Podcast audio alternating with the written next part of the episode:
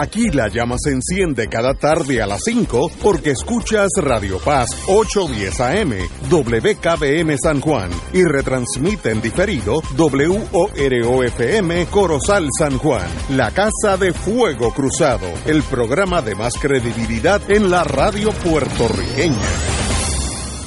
Esta emisora y sus anunciantes no se solidarizan necesariamente con las expresiones que escucharán en el siguiente programa.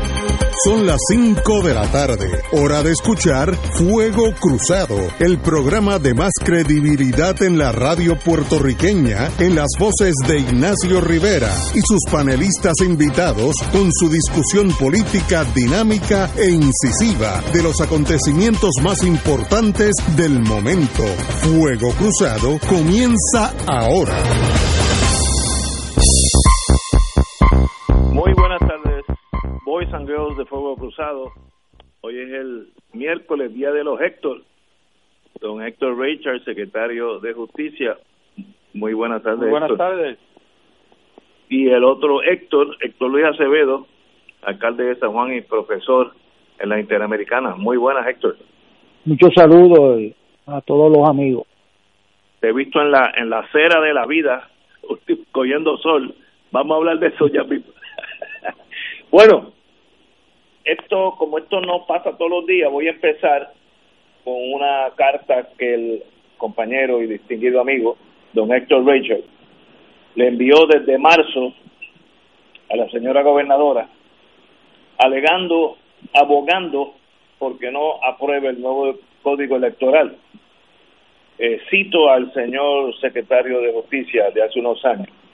Cito, mi punto es enviársela, mi punto en enviársela es que yo entendía que estaba a tiempo para quizás corregir el proyecto que se está llevando a cabo, que a mi juicio no conduce que haya un proyecto de ley electoral que sea confiable y que pueda tener unos resultados electorales predecibles, indicó el señor, el licenciado Rachel.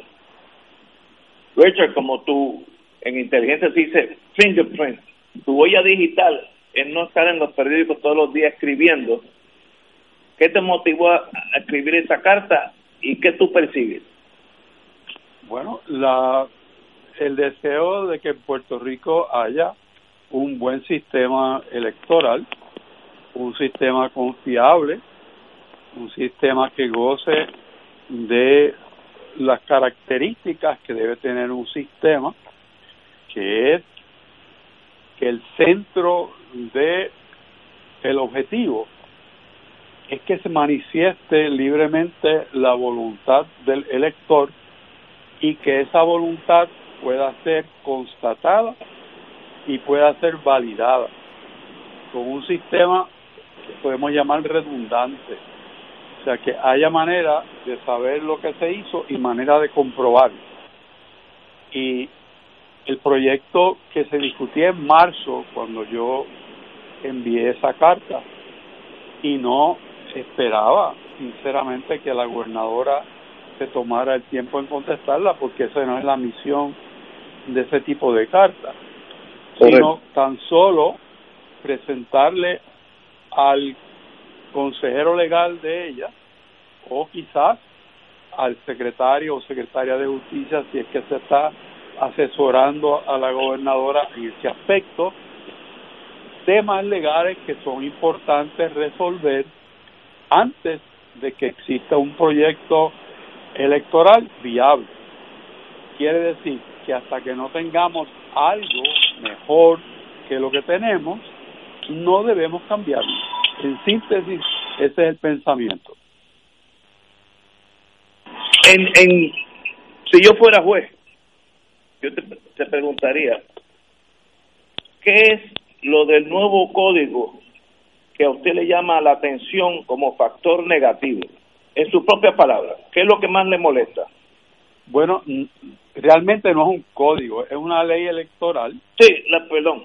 y lo que adolece es en no tener los elementos que permitan que la expresión del votante, como la entiende hacer el votante, se pueda plasmar en la papeleta, porque tiene unos tecnicismos que indican una forma estricta de votar que invalidan la voluntad del elector si no pone el lápiz dentro de un cuadrito. Y si no lo hace, el resultado es que estaría votando por la persona opuesta a la que el elector quiere. Eso en derecho electoral es un nono. Lo segundo es que si vamos a permitir votos emitidos fuera de Puerto Rico, que tengamos manera de constatar que las personas que escogen esa vía para expresar su voluntad sobre asuntos en Puerto Rico es porque son domiciliados de Puerto Rico que por alguna razón se encuentran fuera del país y es necesario darle un vehículo para hacer una expresión de voluntad. Pero esa expresión de voluntad tiene que estar aparejada de una manera en que cuando se constate la validez de ese voto, se sepa que realmente era un elector bona fide de Puerto Rico. Porque de lo contrario, ese voto que emite esa persona, el proyecto dice que no puede ser atacado, que a mí eso pues me ataca, eh, pues estaría creando un peso distinto al peso que tiene, digamos, tu voto, Ignacio, si fueras a votar en San Juan. ¿Por qué? Porque se te agua el valor de tu voto, porque hay un voto que no es legal, que es espurio, y por la manera en que está redactado el proyecto, no se puede eliminar ese voto. Quiere decir que si está en contra de tu sentido, pues el valor de tu voto es la mitad. Ese voto entra en contra de lo que tú has expresado. Eso es en una manera bien sencilla expresar cuáles son mis reservas. Y me parece que cuando yo escribí esa carta a la señora gobernadora, había tiempo para aquilatar esto. y yo estoy equivocado, pues así lo pueden establecer juristas, así lo pueden establecer los partidos, que a mi manera de ver debieron haber sido convocados y creado un consenso entre todos aquellos que van a participar en las elecciones. De esa manera se salvaguarda un sinnúmero de problemas que ahora mismo están sobre la mesa. Muy bien, Héctor Luis, yo estoy bastante seguro que usted tiene algo que decir al respecto. Continuemos. el, el valor de un voto es el que encamina una democracia a la resolución de los conflictos, de las prioridades, de los programas, de quiénes son los líderes. En otros lugares eso se decide por el más fuerte, por quién tiene más tropas a su cargo, quién tiene más tanques, eh, y por la fuerza de la fuerza. En una democracia es la fuerza del voto, pero es el voto libre. Y este proyecto, eh, como ha señalado ejemplarmente el licenciado Richard, no respeta la voluntad del elector que ha sido la norma por más de 40 años aquí en Puerto Rico y la que ha permitido que el partido X gane y todo el mundo le reconozca su triunfo y, el y uno pierde y gana y, se, y, se adjudican las controversias. Pero ¿qué pasa? Él ha señalado en sus declaraciones en el periódico de ayer, de hoy, eh, y en la carta, mire, déjeme darle un ejemplo que es lo que puedo aportar para que los amigos que nos escuchen entiendan lo que él está diciendo. hoy, si usted quiere votar, digamos, por el Partido Popular y votar por el alcalde de un pueblo eh, de la isla, vota debajo de la insignia del Partido Popular en el cuadrante y vota en la cara del candidato alcalde de X pueblo. Pues usted quiso votar por el Partido Popular y los asambleístas populares, pero le quiso dar el voto al alcalde de X pueblo, y yo conozco pueblos aquí, eh, en al lado de San Juan, y en San Juan, donde sacaron decenas de miles de votos mixtos. Pues este, y así se le cuentan, esa fue la voluntad del elector, y así salió electo el alcalde de Carolina por el Partido Popular, y salió electo el alcalde de Bayamón por el PNP. Eh, y entonces en este proyecto se determina en que si usted hace eso y marca la cara del candidato eh, y no marca el cuadrante, que es el décimo por ciento del espacio que tenía hace unos años atrás el elector, ese voto se entiende por no puesto. Eso lo dice el artículo de las definiciones y lo dicen tres artículos más en el proyecto de ley. Y entonces el resultado de eso es que como usted marcó en el Partido Popular y marcó la cara en el candidato del PNP, pues ese candidato del PNP, que es su intención de votar por él, no coge el voto, se tiene por no puesto, y al tenerse por no puesto, usted sabe quién quiere el voto, el candidato del Partido Popular que usted no quería, o viceversa. O sea, y el efecto es doble, no le da el voto a quien usted quería y se lo da a quien usted no quería. Igualmente, si usted quiere marcar la insignia del Partido Nuevo Progresista y hace una X en la palma, pues ese voto hay que contárselo al PNP. Y si hace una X en la pava o encima de la pava, ese voto el Tribunal Supremo por unanimidad con personas de diferentes vertientes y nombramientos de diferentes gobernadores, unanimidad dijo, mire, el elemento aquí que hay que respetar es la intención del elector por encima de cualquier otro tecnicismo, pues ese voto, si usted ahora en noviembre se decide unas elecciones porque alguien votó en el retrato de un candidato o en la insignia de un partido, se tiene por no puesto según este proyecto de ley. Y yo eh, lo he tratado de explicar le he dedicado eh, gran parte de mi vida a la, a la lucha electoral. Soy adversario de algunos de los miembros de este programa.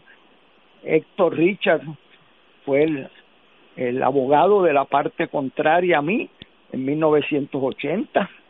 O sea, no estamos hablando de que somos eh, compañeros de misión, somos adversarios, pero respetamos la voluntad de los electores y, y, cuando el PNP gana con votos limpios, pues yo le reconozco el triunfo y cuando el Partido Popular gana y cuando el, eh, el PIB saca sus candidatos, que saca un montón de votos mixtos, igual que los candidatos independientes, y el que vota por la cara de ese candidato quiso votar por ese candidato.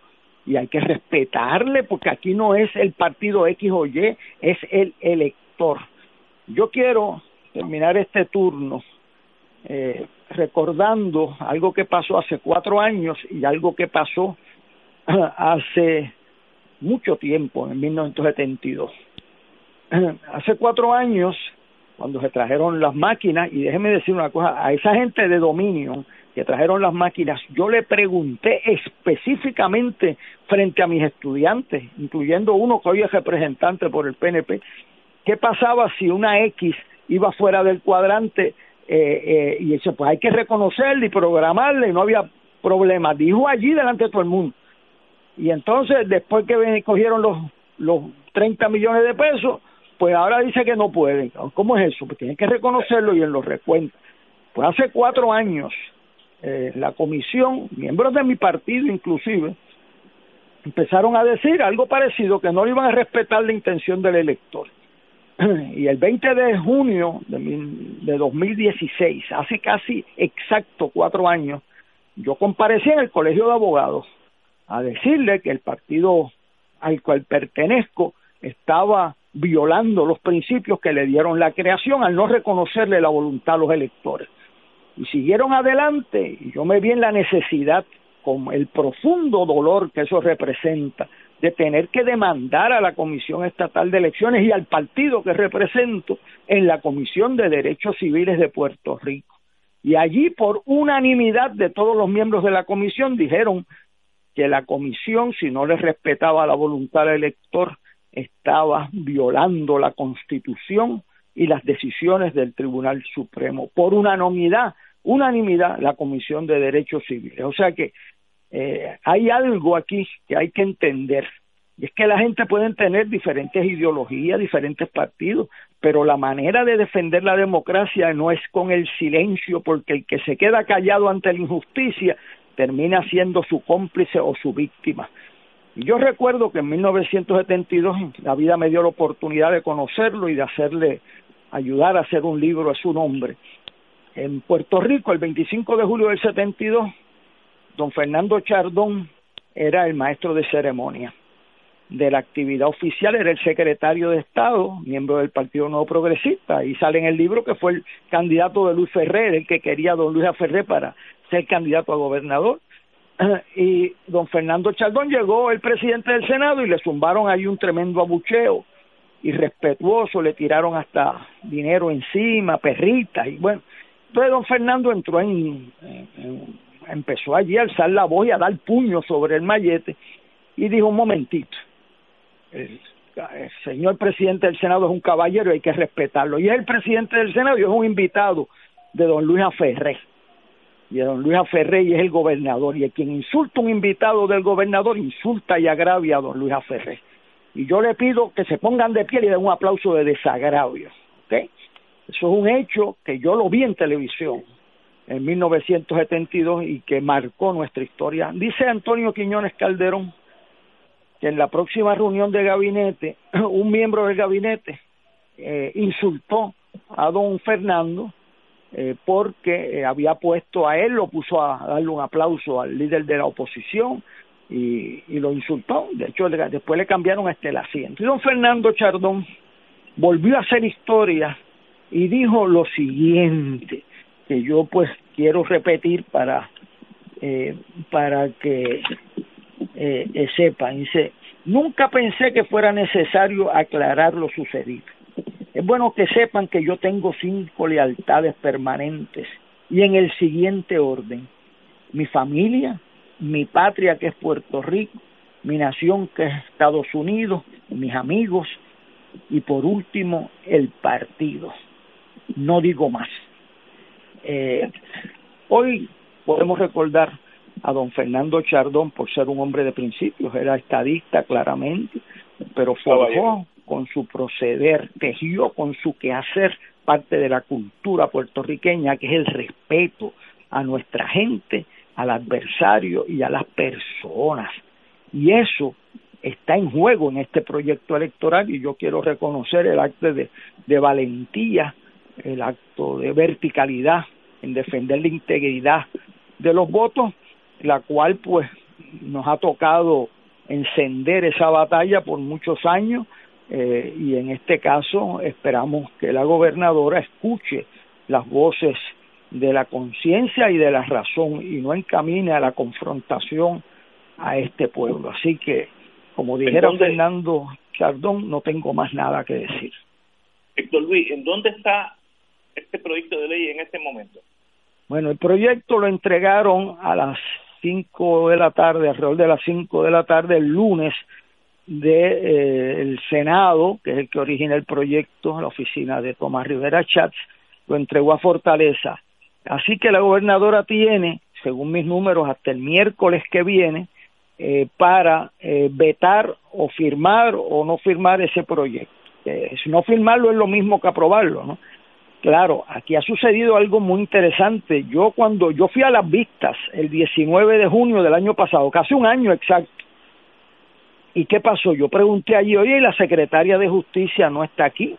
Y entonces alguien me dijo, no, si ya no lo invitaron. Digo, no, pero es que en los proyectos de ley que tienen impacto constitucional o de gobierno, el, la rama ejecutiva comparece y a través del secretario de justicia o quien designe el gobernador. Pues no invitaron al Departamento de Justicia. Así que yo creo que este proyecto eh, eh, viola al menos cuatro decisiones de los tribunales, al menos, eh, si no viola la separación de poderes al meter al Supremo a, a, los asuntos, a, decidir cómo se corre la comisión.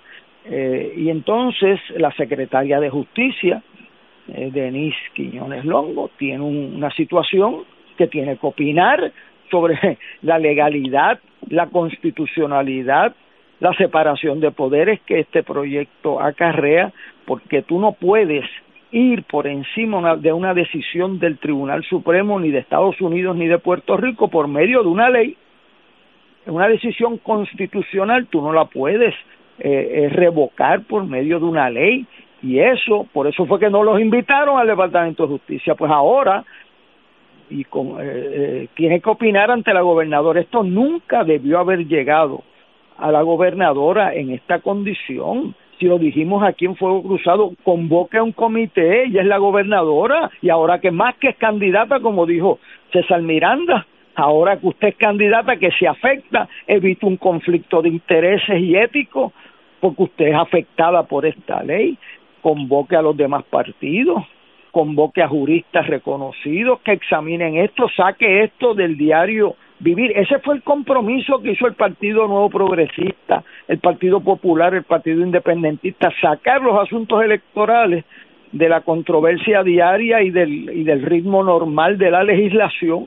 Y eso fue en 1982 al 83. Y desde allá para acá nosotros hemos tenido paz electoral los que nos escuchan, sabe Dios, no recuerdan porque eran muy jóvenes o no habían nacido, que aquí hubo una confrontación de, grandes proporciones en el 80 y se salvó para el futuro eso con, con, como ha señalado Richard en su carta, con un esfuerzo grande de, de, negociación, de aceptar las bases de Puerto Rico y desde el 83 al día de hoy hemos podido ganar, perder las elecciones, que la gente discuta sobre las prioridades pero no toquen el sistema electoral. Ahora este cuatrenio ha sido terrible. El primer, la persona que mandaron a presidir la comisión, el gobernador Roselló eh, Ricardo, pues está convicto de crimen por estar violando la constitución de Puerto Rico siendo juez.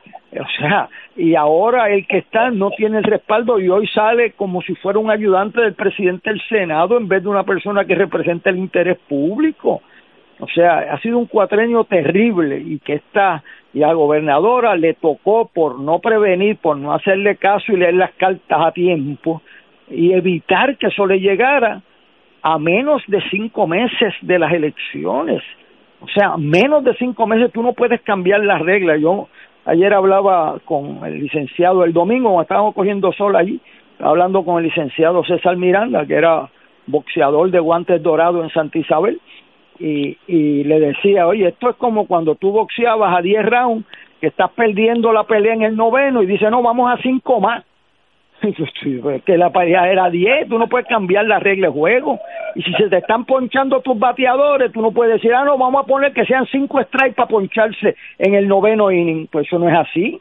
Las reglas se establecen antes del ciclo de un juego, de un ciclo electoral, de un ciclo político, de un de, de un juicio en los tribunales, tú estableces las reglas y después cuando está en el medio del, del ciclo electoral, tú no puedes cambiar las reglas, eso es fair play, le dicen allá de donde viene eh, la familia joven de, de Ignacio, fair play, tú no, juego limpio, y eso eh, está en juego aquí en una manera crítica.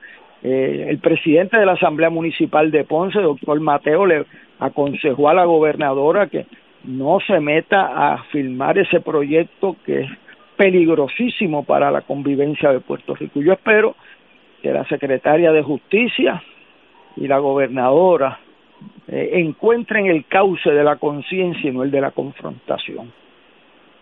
Tenemos que ir a una pausa, amigos, y regresamos with Crossfire. Fuego Cruzado está contigo en todo Puerto Rico. Algo grande está pasando en el colegio Nuestra Señora de la Altagracia. Venimos con un currículo bilingüe, programa de vanguardia, presencial y a distancia, programas de música, religión y deportivo, laboratorio de computadoras y ciencias, tutorías, cancha bajo techo y comedor escolar, en un ambiente seguro y bajo acreditación de COGNIA. Únete hoy mismo al equipo ganador del colegio Nuestra Señora de la Altagracia y llama ya al 787-763-7755 y 787-763-7411. Aceptamos estudiantes con vales educativos. El licenciado Ricardo Pascual cuenta con 29 años de abogado en la práctica civil de daños y perjuicios, caídas, accidentes, accidentes de tránsito y otros. El licenciado ofrece consultas gratis, incluso si no puede llegar a la oficina, vamos a su residencia. Si usted, un familiar o una amistad ha sufrido un accidente, llame para cita y consulta al 787-510-4883. 510-4883. La oficina del licenciado Pascual está en el Centro Internacional de Mercadeo, carretera 165, Torre 1, oficina 210 en Guaynabo, frente a la cárcel federal. Recuerde, llame para orientarle y ayudarle al 787-510-4883. 510-4883. 2.6 millones de autos en Puerto Rico, algunos de ellos con desperfectos.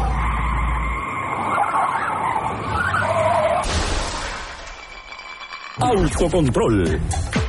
Tu carro. Tu carro. Tu mundo. Lunes a viernes a las 11 de la mañana por Radio Paz 810 AM. Fuego Cruzado, el programa de más credibilidad en la radio puertorriqueña, es ahora la tribuna abierta de análisis noticioso, con diversas perspectivas que exploran el trasfondo de lo que acontece a diario y cómo nos afecta. Escucha Ignacio Rivera y sus panelistas invitados de lunes a viernes en Fuego Cruzado en transmisión diferida a las 10 de la noche por Oro 92.5 FM. Y ahora continúa Fuego Cruzado. Regresamos, amigos y amigas, a Fuego Cruzado. Yo recuerdo hace muchos años, cuando la ley de derechos civiles comenzó a, ejercerse, que fue en el 65, 66, hubo unas elecciones en el 68. Me acuerdo que el Tribunal Supremo de Estados Unidos, en un caso del sur, Mississippi o Alabama, indicó, para simplificarlo, dejen de estar jugando a los nenes grandes, lo importante en esta papeleta es cuál fue la intención del electorado. Eh, por tanto, si un ser normal, neutral, puede determinar, este señor quiso votar republicano, demócrata, por el alcalde, por el incumbente, por el, el retador, eso es lo importante. Así que dejemos los jueguitos, porque siempre los juegos se hacen para sacar a una minoría fuera de lugar, en aquel caso a la, los amigos eh, afrodescendientes. Y ese caso todavía es ley. Así que no importa lo que digamos en esta ley electoral, la intención del electorado va por encima de cualquier ley. Sí, como dice el compañero Héctor Luis Acevedo, si yo voto PNP, pero voto por el alcalde del PIB en, en San Juan, esa es mi intención, y lo pongo por encima de su cara, por debajo, por el lado, ¿qué quiso hacer este señor? Quiso darle el, voto al, el voto al municipio al PIB, pues ese es el que cuenta. ¿Estoy yo en lo correcto o ya yo estoy obsoleto en ese mundo? Héctor Luis. No, es que eso, si está obsoleto es por otras razones, pero lo que acabas de decir es el Estado de Derecho en Puerto Rico y en el mundo democrático. O sea, aquí este proyecto le quiere dar un golpe de Estado al elector más vulnerable y el derecho existe, especialmente el derecho electoral para cobijar a la gente más vulnerable. O sea, el concepto de democracia y libertad se van de la mano porque la libertad es para las minorías, es para la gente vulnerable y la democracia es para las mayorías, pero para que la mayoría no le quite el voto, diluyéndolo por un gerrymandering, que es una poca vergüenza en los distritos electorales, o quitándole el voto como se lo quitaron a los afroamericanos. Eh, eh, que eso es una cosa increíble, tenían senadores y congresistas y le fueron quitando el voto y le disminuyeron su participación en un 60-70% con cuanta trampa hay en el libro. Yo doy una clase de eso, eso es una cosa bárbara. Entonces, aquí en Puerto Rico, es bueno que ustedes recuerden que aquí en Puerto Rico hay un historial de fraude electoral en el 1931 el Tribunal Supremo, un caso que se llama Ramírez Brau, eliminó la marca que se le hacía en los dedos a los electores con tinta al votar. Y en el 32 votó todo el mundo, los muertos, eh, votaron, etcétera, al punto que el gobernador americano señaló que cuando le llegaron los resultados del censo, había 20 pueblos en Puerto Rico que había más electores que habitantes. Y por eso se trajo una medida de colegio cerrado y luego cuando examinamos eso, con el colegio abierto le pusimos una tinta eh, que no sea eh, indeleble, que se quede, pero que no se vea a los humanos para que no haya eh, la posibilidad de ese caso. Pero usted tiene esa garantía y es porque es la limpieza del voto y es, o sea, porque si viene gente que no, los muertos votan, imagínese en Ponce y Cuamo, usted sabe cuál es el porcentaje de fraude, 30% del electorado. Y entonces habían más electores que habitantes, o sea que nosotros, todos los partidos políticos nos pusimos de acuerdo en que había que tener elecciones limpias y confiables. Eso es un logro de la institución democrática, de la tradición, de los valores, de lo que es las esencias de Puerto Rico y el quererle hacer una triquiñuela para que no se le cuente el voto creyendo que eso afecta más a un partido que otro, porque esa es la mente del tramposo. O sea, voy a hacer esta trampa para que se reviente tal partido o tal candidato. En política eso primero es que es una violación de los principios más esenciales porque usted no le toca decidir las elecciones, le toca a la gente.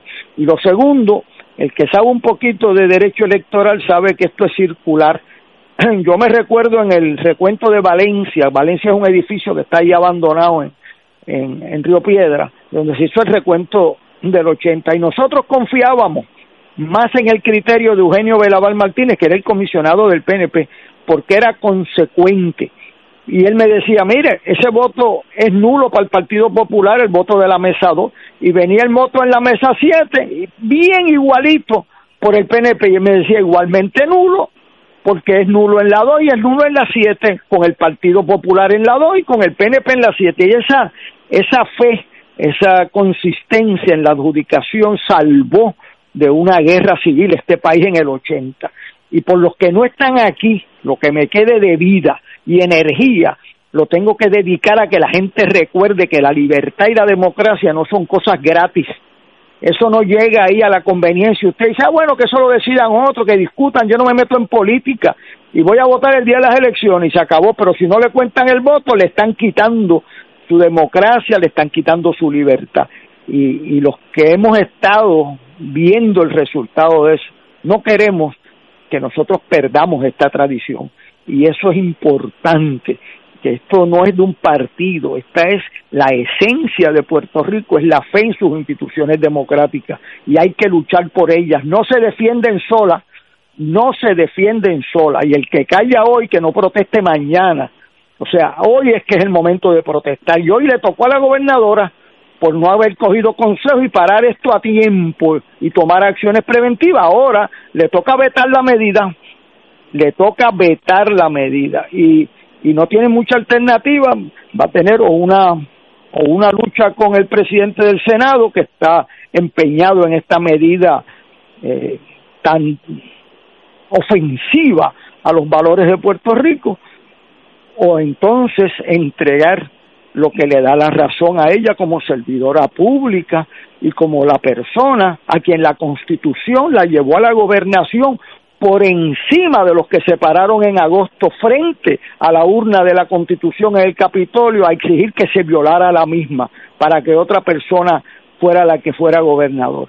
Y yo defendí el mandato de la Constitución para que ella fuera la que le tocaba. No, yo nunca he tenido una conversación con la gobernadora, eh, pero a ella le tocaba la gobernación, pero la gobernación es para jurar la Constitución, que fue la que ella juró, y ahora la tiene que defender no le puede, le, tocó, le tocó darle la cara al país y a su conciencia.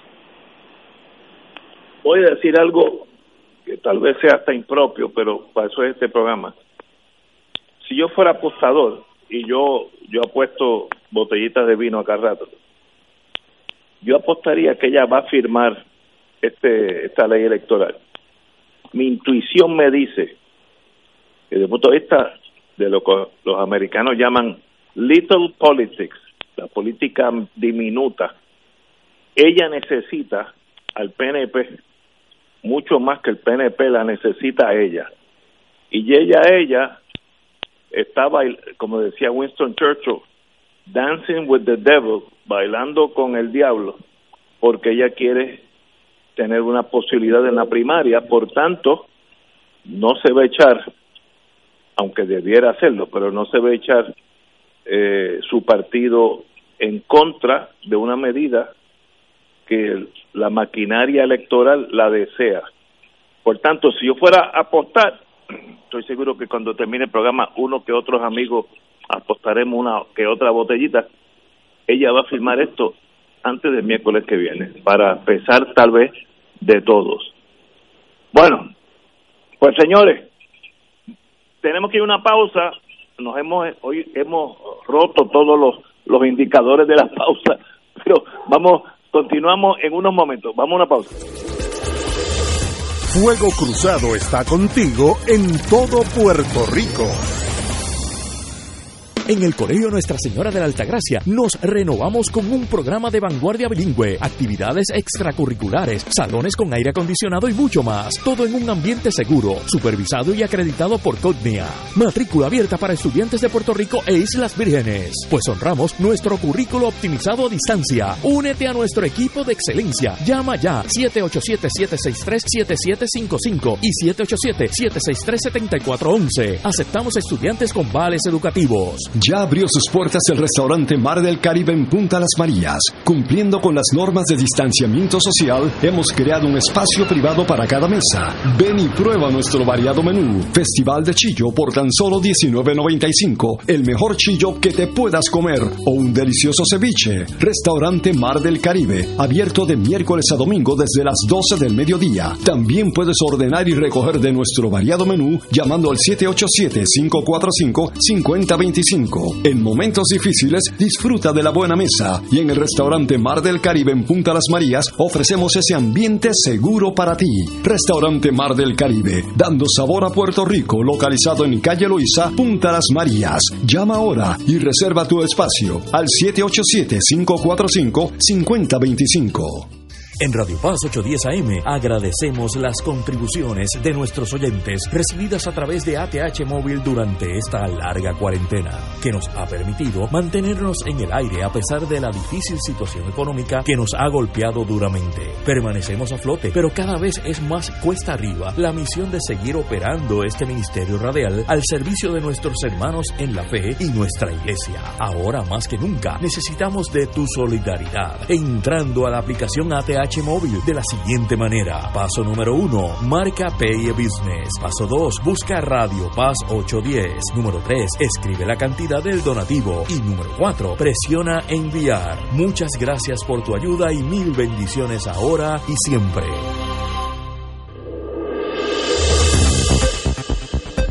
Y ahora continúa Fuego Cruzado.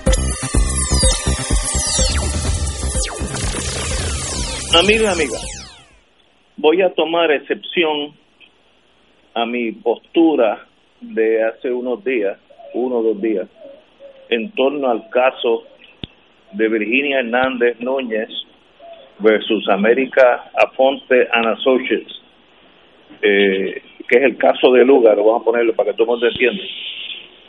Yo soy abogado de, de defensa hace 30 años o más por tanto, yo tengo un instinto como abogado casi inconsciente de ver lo mejor que le puede amparar al, al defendant, al acusado. Y eso lo hago inconscientemente. Yo a veces estoy durmiendo y soñando cómo mejorar un caso y eso acá rato me despierto con una idea buena o mala.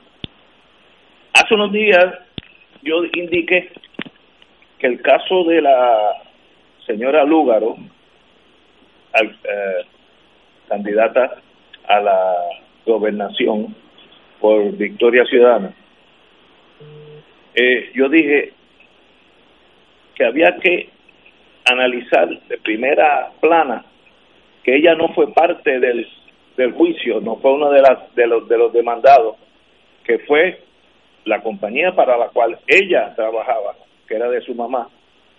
Su mamá y su entonces en, vida, su padre Luis Lugar.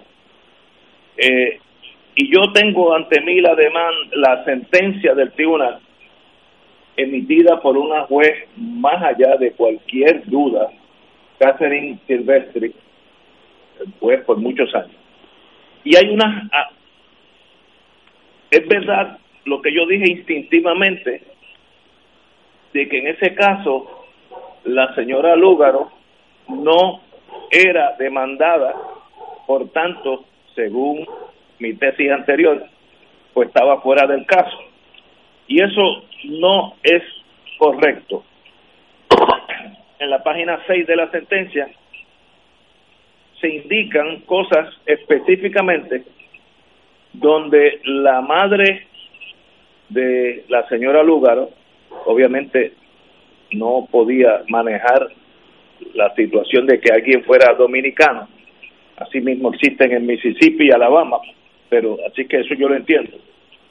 Y en el inciso 11 dice, lo voy a leer, en la compañía no había un departamento de recursos humanos, por lo que Hernández, la demandante, en varias ocasiones, entre siete y ocho veces, se quejó con Lúgaro en torno al discrimen que estaba viendo porque ella era dominicana. Lúgaro era un oficial de la compañía, lo cual la hace eh, responsable por sus actos en torno a la compañía. Cito, Lúgaro siempre le decía a Hernández que Aponte era la dueña de su mamá, que era su madre y que ella no podía hacer nada para que su madre cambiara su actitud hacia los dominicanos y cito ahora, y que si no le gustaba que se fuera, es un caso de discrimen de ella también, ahora imputada al lugar. Eh, también dice la señora demandante que de estos comentarios despectivos y discriminatorios por ser dominicana, cito, en ocasiones hasta fueron realizados en presencia del lugar que en ningún momento tomó acciones correctivas. Sabemos que eso era un deber que tenía como oficial de la compañía de buscar una corrección. Eh, indicaban las dos, madre e hija, a Hernández, que si no le gustaba que se fuera y que si radicaba un cargo por discrimen, sería despedida. Ya yo creo que eso es hasta un delito, pero no voy a entrar en eso. Eh, y dijeron también eh, que la señora madre Aponte, que si la despedían, cito, por motivo de ser dominicana, no iba a conseguir empleo, que es un descrimen craso. Por tanto, no empece a las quejas de Hernández a Lúgaro. Aponte continúa haciendo los comentarios discriminatorios contra Hernández relacionados con el origen nacional de esta, que era una compañera dominicana. Y hay muchas otras cosas, pero eso es lo más, eso es lo que mancha un poco la actuación del Lúgaro en torno a sus actividades como oficial de una corporación de la cual era general manager o algo por el estilo. Por tanto, ante lo que dije ayer, instintivamente que como ella no estaba mencionada en la demanda como demandada, estaba fuera de toda duda, no es correcto y por tanto tomo el momento aquí para yo mismo corregir. Héctor, Héctor Richard. Pues Ignacio, el, el contexto de las expresiones tuyas, me imagino, porque yo no las escuché, que tienen que ver con su posición como candidata. Absolutamente. En, el, en ese contexto que tú estás ahora rectificando, bueno, eh, habría que ver cuál es la posición de, Victoria Ciudadana sobre esta situación y ver qué reglamento tiene. Me sospecho que es que ante la mejor duda salude y que tiene que quitarse de candidato. Eh, me parece a mí que el, el, el reglamento de ese partido es muy estricto, pero me puedo equivocar porque yo no lo domino, no lo he leído completamente, pero ha habido otras situaciones en ese partido que la actitud de la colectividad, por lo menos la oficialidad de esa colectividad, es de no eh, dar oportunidades ni, ni permitir excusas. Así que me parece a mí que Victoria Ciudadana debe responder ante lo que es esto. No sé si esa sentencia es final y firme. ya no, ya es final y firme. Ya, si es final y firme, pues hay un, un problema que me parece a mí que esa colectividad tiene que tiene que atender. Eh, no debo pasar juicio sobre las actuaciones de de la licenciada Lugaro porque el demandante o la demandante si tenía una preocupación y unas alegaciones contra ella, pues debió incluirla como parte de la demanda. Correcto. No es así. Así que el, es como en un caso criminal hablar de un autor eh, que no aparece de, eh, acusado. Unindicted co-conspirator. Co-conspirator, correcto. Que eh, siguen por la libre, pero que se puede empañar su, su reputación y me parece a mí que lo que has leído de esa sentencia pues ciertamente no, no colocan a la compañera Lugaro en la mejor luz. Héctor Luis Acevedo. Bueno, en primer lugar, yo tengo ante mí ahora la sentencia que me acaba de llegar y antes de hacer un comentario creo que lo más responsable es leerla con mucho cuidado y las declaraciones que hayan vertido sobre el tema las personas implicadas, ¿verdad? En segundo lugar, eh, hay que tener eh, mucho cuidado en la en cómo uno eh, trata a las personas por origen étnico, eso, eh, color, nacimiento, eh, eso, lo, eso fue uno de los grandes logros de nuestra constitución con los hijos fuera de matrimonio, que les dieron esos derechos y que nosotros vemos cómo las, las distinciones eh, por color eh, han, han perjudicado desde adentro la integridad de la nación americana. Eh, cuando yo estaba en el ejército, en Fort Bragg, que ha salido a relucir estos días, allí llegó un oficial condecorado de Vietnam, eh, afroamericano, mayor, a dirigir el fighting range. Y fighting range es donde uno dispara al blanco, ¿verdad? Y te dan 20 balas para ponerle a un M16 y tú allí apuntas. Y cuando él dio los mandos, yo como boricua al fin, nadie disparó. Come, eh, clear on the left, clear on the right, the fire line is clear, commence. Que es el mando. Y yo iba a disparar y nadie disparó. Y yo, bueno, yo con mi inglés, este, tarambán, sabe Dios, no entendía el mando.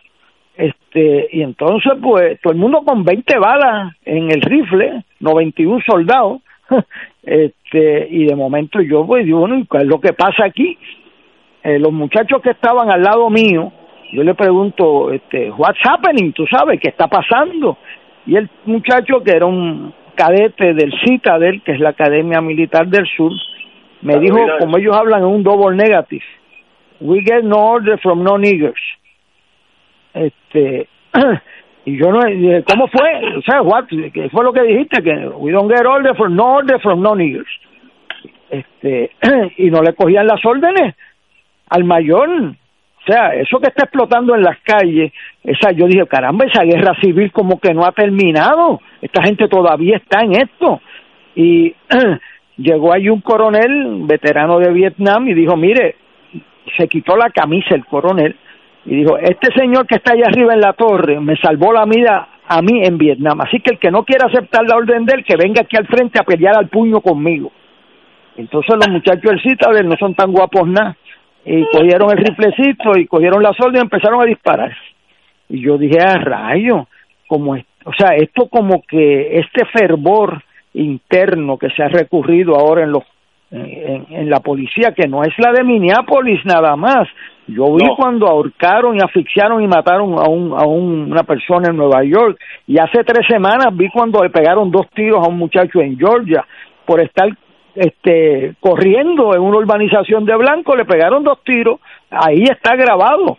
Este, y ese fermento eh, hay que tener eh, especial cuidado Aquí hubo un incidente con un policía municipal que se lo grabaron a uno de los con, el toque de queda, le decía, ¿y usted es dominicano? Bueno, ¿y qué rayo qué pasa si es dominicano o no es dominicano?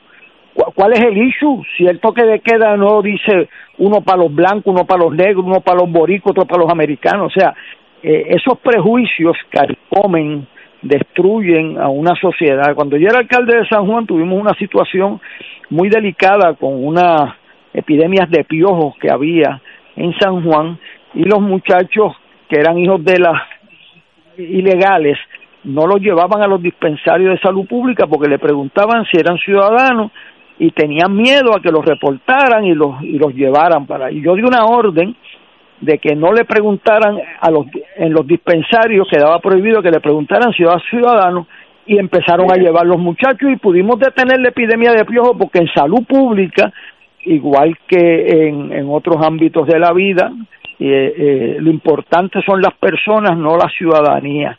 Y eso está, si usted mira la enmienda 14 de la Constitución de los Estados Unidos, no habla eh, en, en, su artículo de igual protección, habla de personas, personas, y hay que darle el, el debido proceso de ley a las personas. Y en este caso, eh, a la gente hay que juzgarla no por el sitio donde nacieron, no por si nacieron dentro o fuera de un matrimonio, como dijera don Jaime, los frutos inocentes del amor deben advenir al mundo libre de descalificaciones. Vivir eso no es decirlo, pero vivirlo es lo que distingue una sociedad sobre otra. A mí me, me dolió mucho este caso eh, de la señora madre de Lúgaro. Porque veo lo que uno sabe en teoría, pero a veces se hace difícil pensar que es real. Muchos puertorriqueños tienen un discrimen hacia los dominicanos, igual que aquel policía en Minneapolis odiaba a los negros. Es lo mismo, tal vez un poco más sofisticado, menos violento, pero igualmente discriminatorio. Y eso no debe suceder en Puerto Rico. De más está decir que, como mencioné a la señora Lúgaro, candidata a la gobernación por eh, Victoria Ciudadana, si desea tener espacio igual en este programa, nos, nos llama a la estación y con mucho gusto la atendemos, porque aquí no hay nada personal contra ella. Estoy sencillamente haciendo unas alegaciones de lo que aparece en una sentencia emitida por la juez Silvestri el 10 de mayo del 2016. Así que no, yo no tengo vela en ese entierro, no pertenezco a ese partido, estoy limitado a mi rol de analista en este caso. Tengo algo jocoso, triste pero jocoso. En la vida hay que disfrutarla. La brigada de playa, eso suena como brigada, es tres dos batallones o tres, son en el ejército serían mil, mil quinientas personas. La brigada de playa de, del Departamento de Recursos Naturales tiene un empleado. Me imagino que el rastrillo de ese señor se gastará cada dos, dos meses, porque es una persona para las playas bajo el Departamento de Recursos Naturales. Eh, con el área metro nada más tiene trabajo por los próximos 20 años. Eso ha sido tan catastrófico que turismo tiene su propia brigada aparte para el escambrón, desde el escambrón hasta Isla Verde, la zona de turismo. Pero, ¿cómo es posible que bajo la estrechez económica Puerto Rico básicamente está inoperante? Así que la playa Chencho tiene todo Puerto Rico para él. no, o sea, no, no es, no es analizable, como diría Gallisa, no es analizable. Héctor. Pues yo te diría, Ignacio, que desde este programa, que es una tribuna de análisis frío, eh, hemos explorado muchas veces cuál es la característica de este gobierno que le impide lograr resultados concretos en muchas áreas. Y no vamos a hablar del Departamento del Trabajo. Vamos a hablar ahora de eso que tú mencionas. Y si hubo un proceso de hacer, digamos, entre comillas, una revolución del sistema de empleados públicos, estableciendo que ahora el Estado es un solo empleador un solo patrón y que existen personas en agencias que no tienen tarea. ¿Por qué no utilizar esa legislación para paliar la necesidad de manos que puedan efectuar la limpieza de las playas de Puerto Rico, que es un activo extraordinario en nuestro plan económico, porque es la industria de turismo. Y volvemos al punto, es que no existe una capacidad operacional del gobierno y esa es otra muestra más del mismo tema. Correcto. De verdad que la estrechez económica de Puerto Rico nos pone en una situación que la empleomanía, aquella que es necesaria, como limpiar las playas, caen también en el sifón de menos empleados. Entonces las playas serán algún día un gueto de basura y latas de cerveza. No sé. De verdad que, que da mucha pena esta realidad. Héctor Lee, tienes tres minutos. Bueno, eh, el licenciado Richard empezó diciendo hace dos meses que había un problema de, de gobernabilidad, de que el gobierno ejecute. Bueno, entonces yo esta semana pasada cogí el periódico y digo, caramba, estamos en medio de una epidemia que es la que tiene 140 muertos, tenemos miles de contaminados y de momento el epidemiólogo del Estado desaparece. ¿Sabes? Esto como que no puede ser, yo volví a leer eso. Este, eh, la epidemióloga anterior negaba las pruebas y el que viene se va en medio de la pandemia. O sea, nosotros no estamos fuera, de, en medio de... El, tú coges un seguro por desempleo y entonces el día que te quedas desempleado por la pandemia vas a ver y te hacer una fila allí, que se formó un motín porque no te dan el seguro por desempleo y esa gente necesita comer y mantener su familia. El de los el de las emergencias guardaba la comida y los catres y la gente durmiendo en el piso en medio del terremoto. Y ¿qué pasa aquí? Ah, el de la Guardia Nacional dejan pasar en el aeropuerto.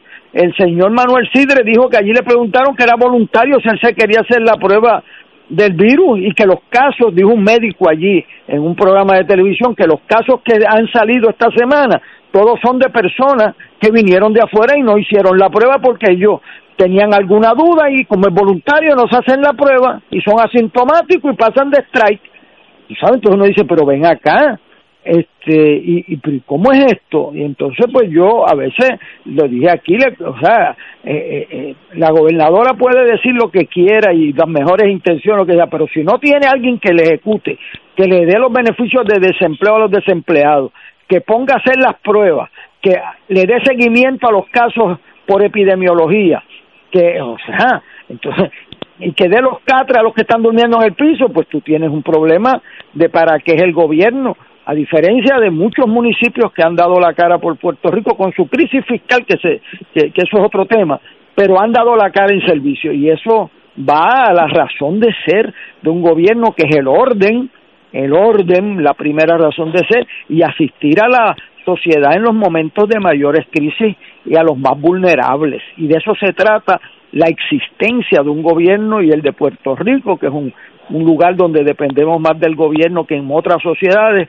de más crítico factor todavía. Correcto, tenemos que ir a una pausa, amigos. Son las seis de la tarde. Vamos a una pausa y regresamos with Crossfire. Fuego Cruzado está contigo en todo Puerto Rico. Algo grande está pasando en el colegio Nuestra Señora de la Altagracia. Venimos con un currículo bilingüe, programa de vanguardia, presencial y a distancia, programas de música, religión y deportivo, laboratorio de computadoras y ciencias, tutorías, cancha bajo techo y comedor escolar, en un ambiente seguro y bajo acreditación de COGNIA. Únete hoy mismo al equipo ganador del colegio Nuestra Señora de la Altagracia y llama ya al 787-763-7755 y 787-763-7411. Aceptamos estudiantes con vales educativos. Los negocios cerrados. Las ayudas del gobierno no llegan. Las deudas siguen acumulándose. ¿Qué hacer? ¿Qué hacer? Le habla el licenciado Ignacio García Franco, conocido abogado de asuntos financieros. Ante esta crisis hemos ampliado nuestro programa de educación legal. Sintonízanos para conocer cómo resolver los problemas legales que impactan su bolsillo. En Alerta Legal le hablamos de tú a tú, sin intermediarios. Todos los miércoles con el licenciado García Franco a las seis y media de la tarde, justo después de Fuego Cruzado, aquí por Radio Paz 810 AM. No se lo pierda.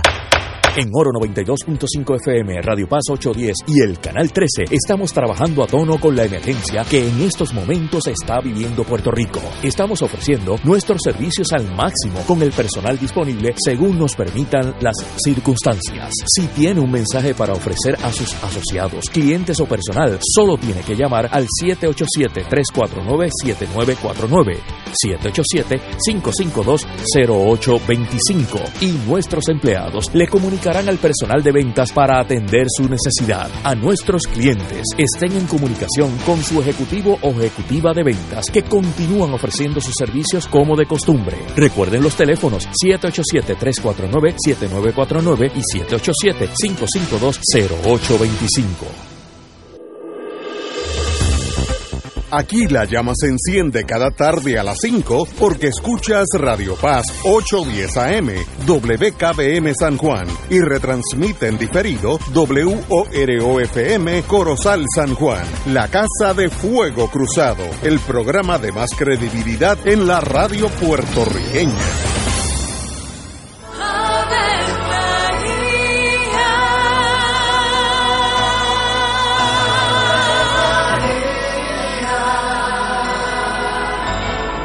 El ángel del Señor anunció a María.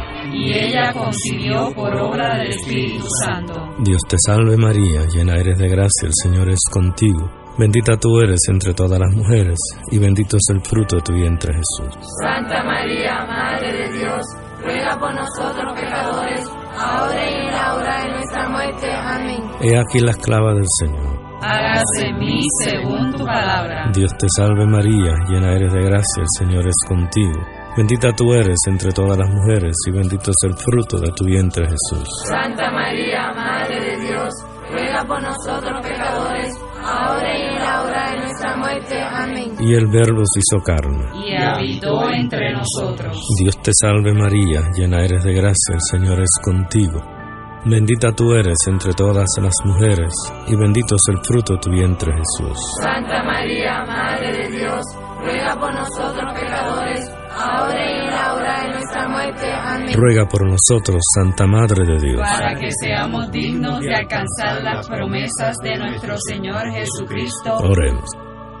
Derrama, Señor, tu gracia sobre nosotros, que por el anuncio del ángel hemos conocido la encarnación de tu Hijo, para que lleguemos por su pasión y su cruz a la gloria de la resurrección, por Jesucristo nuestro Señor. Amén. Gloria al Padre, al Hijo y al Espíritu Santo. Como era un principio, siempre, por los siglos de los siglos. Amén.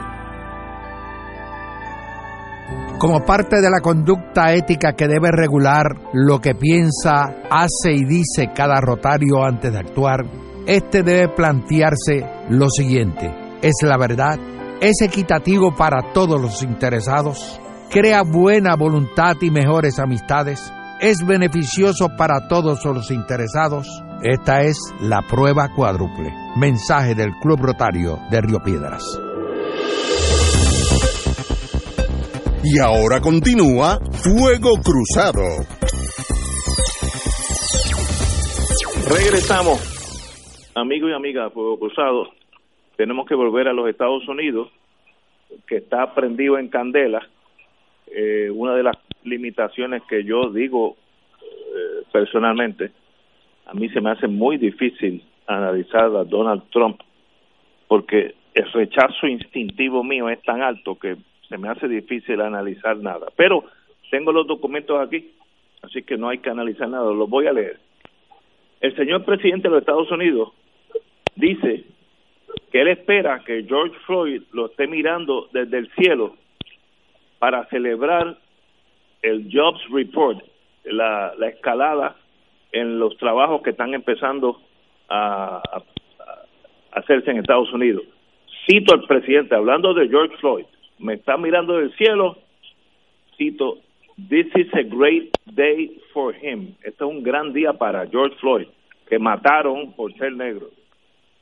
Eh, eh, lo voy a traducir del español, del inglés. El presidente dice que espera que Floyd, la persona que mató a la policía de Minneapolis, estaría, debiera estar mirándolo desde el cielo and, and approve of the job he's doing on the economy y que apruebe el trabajo que está haciendo en la economía.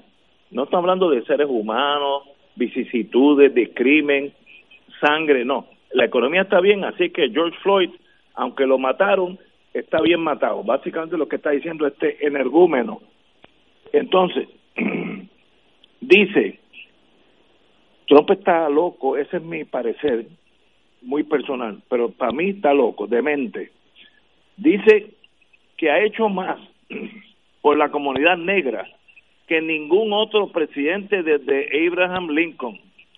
Y a la misma vez dice en la misma oración a la derecha y a la policía de los estados que sigan la lucha contra la delincuencia y los y las peligrosas ideas de la izquierda liberal, buscando el toro en vez de ser el presidente de los Estados Unidos. Pero todo en la vida tiene su lado bonito. La señora alcaldesa de Atlanta, Rachel Lenz, la ha oído la, la televisión varias veces, una persona pensante, extraordinariamente competente. Dice que tener una conversación con el presidente de Estados Unidos sería como tener una conversación con un loco, no significaría nada. Dentro de esto hay tragedias, y tengo dos.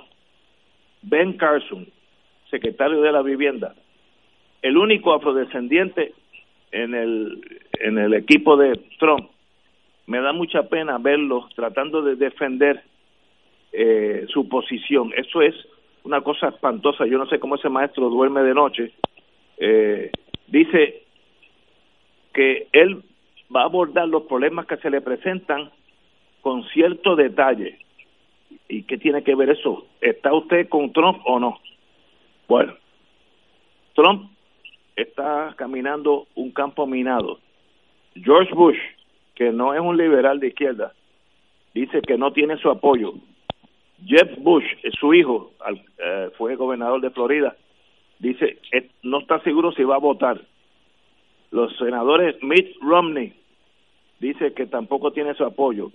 El general Colin Powell, yo lo oí, dice que le va a votar en contra y los generales ya retirados de las Fuerzas Armadas, hay un sinnúmero de ellos que sencillamente dicen que está de amajar a este señor, tirarle el ejército a su propio pueblo.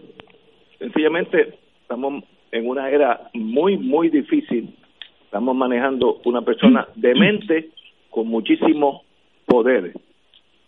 El en el lado positivo, 74% de los americanos apoya las protestas. Esto es extraordinario. Y el, según el Washington Post, 61% desaprueba de la gestión del presidente en estos días. Ese es el panorama en los Estados Unidos. Siguen las protestas. El 28 de agosto va a haber posiblemente una de las protestas más grandes de la historia de Estados Unidos, porque es el aniversario de cuando Martin Luther King hizo aquella reunión eh, y dijo que, que eh, el mundo iba a cambiar porque they have been to the mountaintop porque llegaron a la a la legislación donde los negros eran por ley iguales a los blancos. Extraordinario.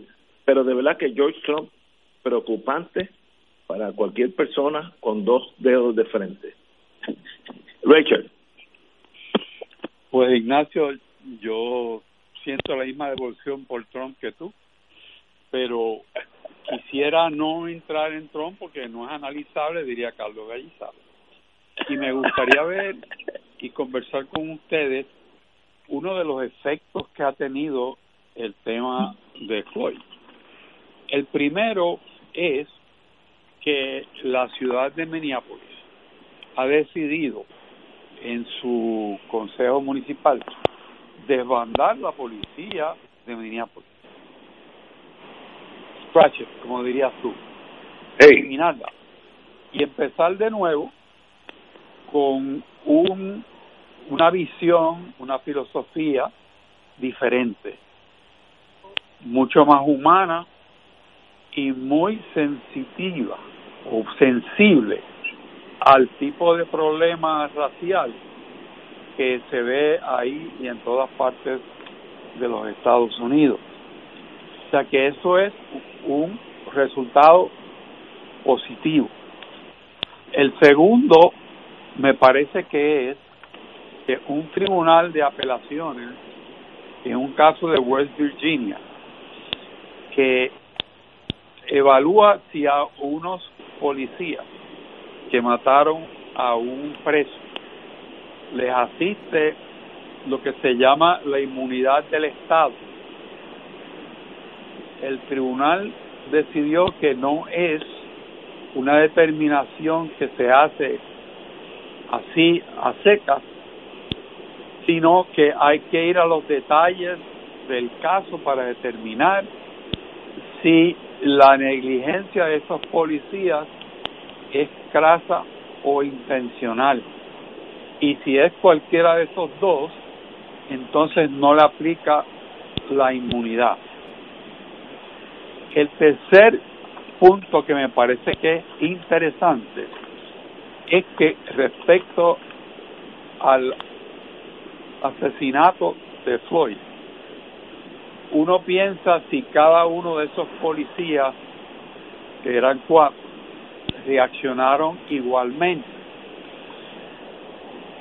Los que han tenido acceso a las cámaras de video que tenían cada uno de esos policías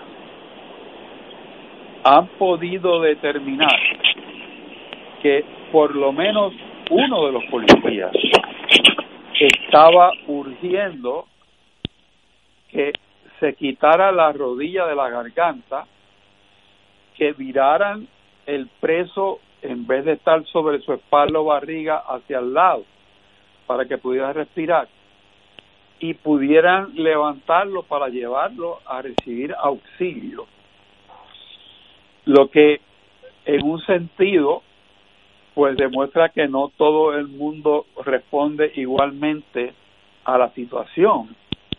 Y a lo otro es que el argumento que pudiera tener el principal ofensor aquí de que no estaba consciente de lo que está pasando, pues no tan solo se desvanece ante los videos, sino se desvanece ante la propia grabación de un colaborador, un policía que estaba allí, uno de los cuatro, que le está diciendo, mira, mueve a esta persona, ponlo sobre el costado para que no se ahogue, quita la rodilla. Y eso trae mucha luz desde el punto de vista de investigación criminal de este hecho. Los tres puntos me parecen a mí que son positivos, que demuestra que hay una corriente contraria a lo del ídolo tuyo, eh, Mr. Trump, en cuanto a estos sucesos. También hay que hablar que el Congreso de los Estados Unidos está trabajando proyecto de ley para aclarar la situación desde el punto de vista de seguridad de la policía y otras eh, fuerzas eh, de seguridad del Estado para sensibilizar, para que puedan atender de una forma distinta estas situaciones que ocurren a menudo y que de no ser por las cámaras de los conciudadanos que graban el teléfono, pasarían desapercibidas y con otra interpretación legal. Tenemos que una pausa y regresamos con Héctor Luis Acevedo. Vamos a una pausa, amigos. Fuego Cruzado está contigo en todo Puerto Rico. En el Colegio Nuestra Señora de la Altagracia nos renovamos con un programa de vanguardia bilingüe, actividades extracurriculares, salones con aire acondicionado y mucho más. Todo en un ambiente seguro, supervisado y acreditado por CODNIA. Matrícula abierta para estudiantes de Puerto Rico e Islas Vírgenes. Pues honramos nuestro currículo optimizado a distancia. Únete a nuestro equipo de excelencia. Llama ya 787-763-7755 y 787-763-7411. Aceptamos estudiantes con vales educativos. Ya abrió sus puertas el restaurante Mar del Caribe en Punta Las Marías. Cumpliendo con las normas de distanciamiento social, hemos creado un espacio privado para cada mesa. Ven y prueba nuestro variado menú. Festival de chillo por tan solo $19.95. El mejor chillo que te puedas comer. O un delicioso ceviche. Restaurante Mar del Caribe. Abierto de miércoles a domingo desde las 12 del mediodía. También puedes ordenar y recoger de nuestro variado menú llamando al 787-545-5025. En momentos difíciles, disfruta de la buena mesa y en el restaurante Mar del Caribe en Punta Las Marías ofrecemos ese ambiente seguro para ti. Restaurante Mar del Caribe, dando sabor a Puerto Rico, localizado en calle Loiza, Punta Las Marías. Llama ahora y reserva tu espacio al 787-545-5025. El licenciado Ricardo Pascual cuenta con 29 años de abogado en la práctica civil de daños y perjuicios, caídas, accidentes, accidentes de tránsito y otros. El licenciado ofrece consultas gratis, incluso si no puede llegar a la oficina, vamos a su residencia. Si usted, un familiar o una amistad ha sufrido un accidente, llame para cita y consulta al 787-510-4883, 510-4883. La oficina del licenciado Pascual está en el Centro Internacional de Mercadeo, carretera 165, Torre 1, oficina 210 en Guaynabo, frente a la cárcel federal. Recuerde, llame para orientarle y ayudarle al 787-510-4883, 510-4883. Fuego Cruzado, el programa de más credibilidad en la radio puertorriqueña, es ahora la tribuna abierta de análisis noticioso, con diversas perspectivas que exploran el trasfondo de lo que acontece a diario y cómo nos afecta. Escucha Ignacio Rivera y sus panelistas invitados de lunes a viernes, comenzando a las 5 de la tarde por Radio Paz 810 AM y la cadena radial nacional de Fuego Cruzado.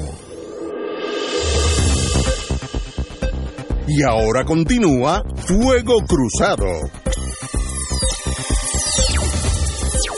Héctor Luis Acevedo habla de, de nuestro comandante en jefe, Commander in Chief, Donald Trump. Bueno, hay un hay un, una reflexión del padre del realismo político, Nicolás Maquiavelo, que Trump la ejecuta de manera magistral. Eh, Maquiavelo decía que es mejor ser temido que amado porque el miedo es una emoción más continua y permanente que el amor. Que el amor sube y baja en diferentes intensidades, pero que el miedo tiende a permanecer con la misma intensidad. Y el maestro del miedo es Donald Trump. Ha despedido a los inspector general de, de dos departamentos porque le señalaron eh, deficiencias en la ejecución de las leyes y, de, y, de, y mira cómo domina el partido republicano, no tuvo contendor en las primarias, o sea, él es un y, y persigue a Romney y persigue al que sea. Y eso le da mucho poder, digo, eh, sin ir muy lejos, usted tiene que ver qué pasó en agosto del año pasado aquí cuando todos los legisladores del partido de la mayoría y todos los alcaldes fueron a ir allí a pedir que violaran la constitución, es porque le tienen miedo a, y los montaron en un partivoz a los senadores a ir a un caso de corrupción.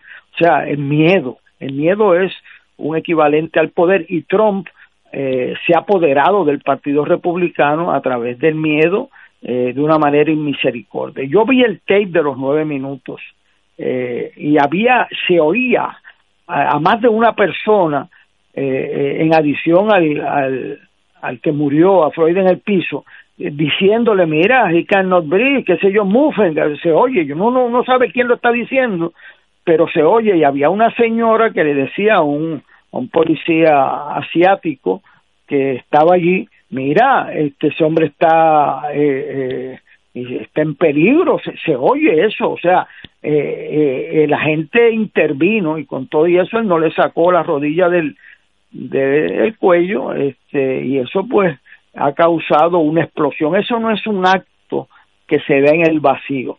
A mí me preocupa mucho la reacción que ha habido de defund the police departments. Este, yo eh, tuve la oportunidad para y para mí fue un honor estar en ayudante del gobernador a cargo de una de las agencias que estaba a mi cargo era la policía.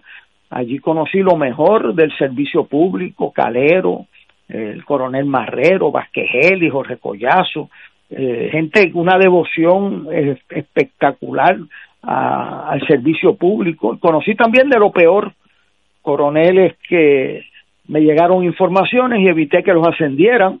Eh, y yo eh, vi allí a la gente que se amanecía trabajando y llegaba una hora antes de su trabajo marrero para dar tráfico en Bayamón bajando eh, de Naranjito. Yo vi eso. Vi también este domingo pasado cuando estaba allí en, en la calle Fortaleza, esquina Cristo, eh, la cortesía y profesionalismo con que la policía de Puerto Rico me atendió y a todo el mundo, impecable, impecable eh, en su trato público. O sea que uno tiene que tener mucho cuidado. La policía es un, una institución que hay que eh, respaldar en la efectividad de su misión y, y, educarlos y darle los recursos para que cumplan la misión a la altura de su de, de su encomienda.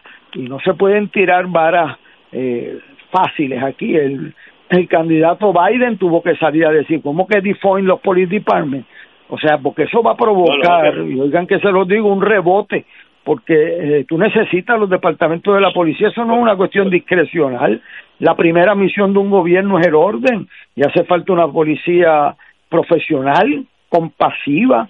En, en las democracias, las policías y los ejércitos, a diferencia de las dictaduras, protegen a los más vulnerables de, la, de los que tienen fuerza, dinero y poder. Y la policía es la que protege a la mujer golpeada, la que investiga el crimen, la que soluciona los casos, o sea que es indispensable una policía eh, eh, que sea profesional, si, si alguien, eh, por eso es que Trump le ha hecho tanto daño a Estados Unidos y yo como eh, militar retirado me ofende lo que hizo porque unos miembros de los Marines señalaron a un marín que mató a un, a un preso indefenso lo mató, lo ejecutó y lo denunciaron. Y usted sabe lo que pasó, que cuando lo condenaron, eso provocó la renuncia del, del jefe del Navy. Cuando lo condenaron, Trump dijo que estaba mal condenarlo y lo invitó al asesino a cenar con él en, en, en Florida. O sea, eh, las cosas que ha hecho este señor para denigrar la institución del gobierno de los Estados Unidos yo no me recuerdo, sinceramente, comparación alguna, porque puede haber un error que otro, pero esto es cuando no es un eje otro, es lo que llaman la paradoja de la abundancia. Hay tanto escándalo que a ti se te olvidan los del mes pasado. O sea, y esto que ha pasado en Estados Unidos que pone en juego la fibra de la paz social en Estados Unidos es sumamente peligroso con un presidente como Trump que tiende a dividir esa nación, de una manera peligrosa y llama a las Fuerzas Armadas a intervenir en conflictos locales y el secretario de la Defensa tuvo el valor expert de decirle no, no, no, el ejército no es para meterse a acabar los piquetes a palo, ¿qué es eso? Ni voy a mandar los soldados para eso, o sea, milagro que no lo ha votado, porque él se cree que puede votar a todo el mundo, a Fauci, al, al al otro, porque así es como opera. Esa es la desgracia, como decían Churchill, la democracia es el peor de los sistemas salvo por todos los demás. Y uno de los defectos de la democracia es que se presta la elección de personas inescrupulosas. Eh, pero tenemos el remedio y por eso es tan indispensable que es el voto para sacarlos y por eso el voto tiene que ser limpio, transparente y confiable porque si no se nos van los instrumentos de salvar eh, la dignidad, la paz de este sistema. Así que nos tocó un sistema, un momento terrible con el peor presidente que ha tenido los Estados Unidos, según mi memoria, y esa nación, como toda sociedad, está en una presión brutal eh, porque no tiene liderato consolidador. Yo me sorprende que eh, me da esta pena a veces que Jennifer González y, y, y Fortuño estén respaldando una persona que lo hacen por por la condición de miembros de ese partido y las prebendas que pueda tener, pero en este proceso los puestos pasan, pero las conciencias y los principios son los que quedan a la larga. Triste espectáculo de tener Estados Unidos un presidente como Trump y que tenga un respaldo de líderes, algunos líderes religiosos, algunos líderes comunales eh, y intereses particulares, pero la nación tiene hoy por hoy, según mi estimado, un enemigo de sus esencias en la presidencia. Estoy totalmente de acuerdo con su señoría. Un amigo mío que estuvo en el mundo de inteligencia ha dicho que Trump ha hecho más para destruir la imagen de Estados Unidos en el mundo que todos los agentes de la KGB y de la GRU de la China comunista juntos. Este señor va a destruir lo que era Estados Unidos, el símbolo de la justicia, de la igualdad, de la prosperidad. Él solito lo ha destruido y le va a tomar a Estados Unidos décadas reponerse a esta, a esta realidad. Bueno, nos quedan unos cuatro minutos quiero indicar, espérate, tengo una pregunta que no la cubrí ahorita sobre el código o la ley electoral.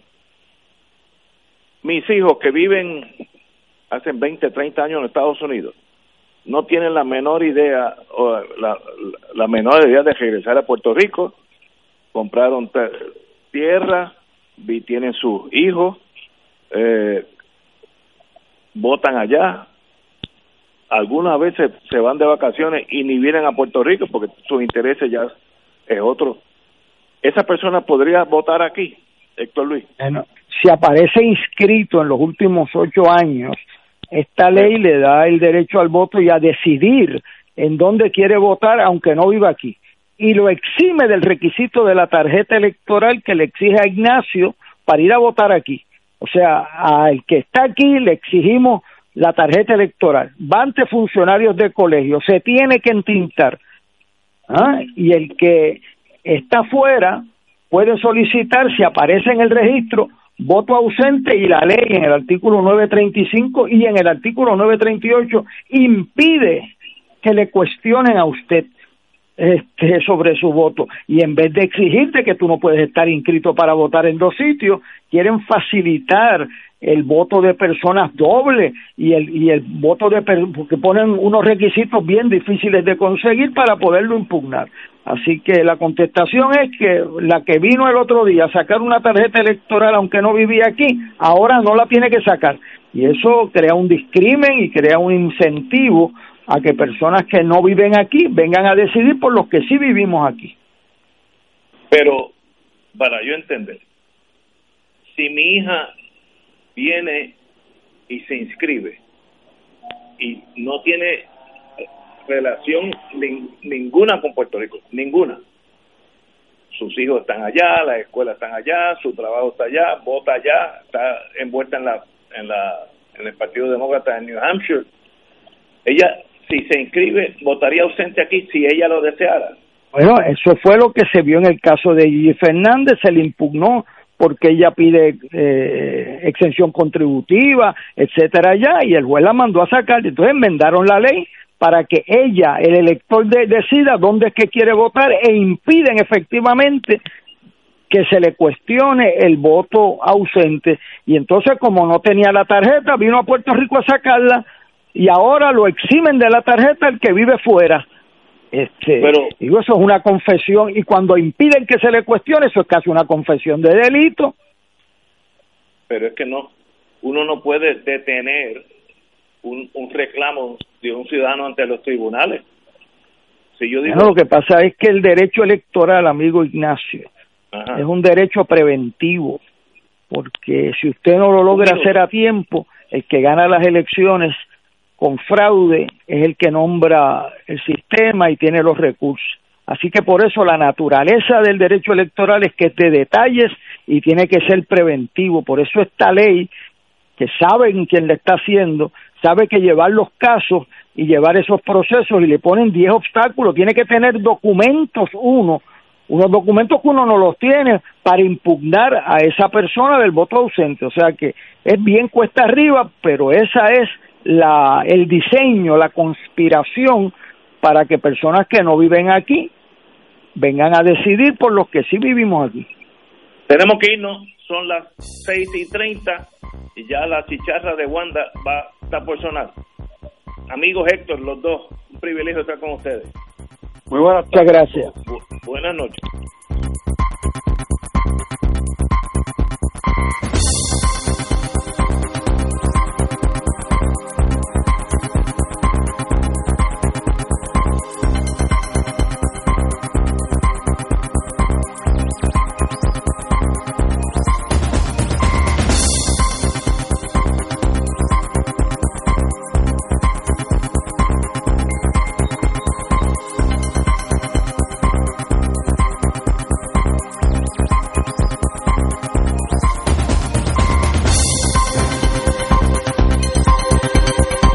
Esta emisora y sus anunciantes no se solidarizan necesariamente con las expresiones vertidas en el programa que acaban de escuchar.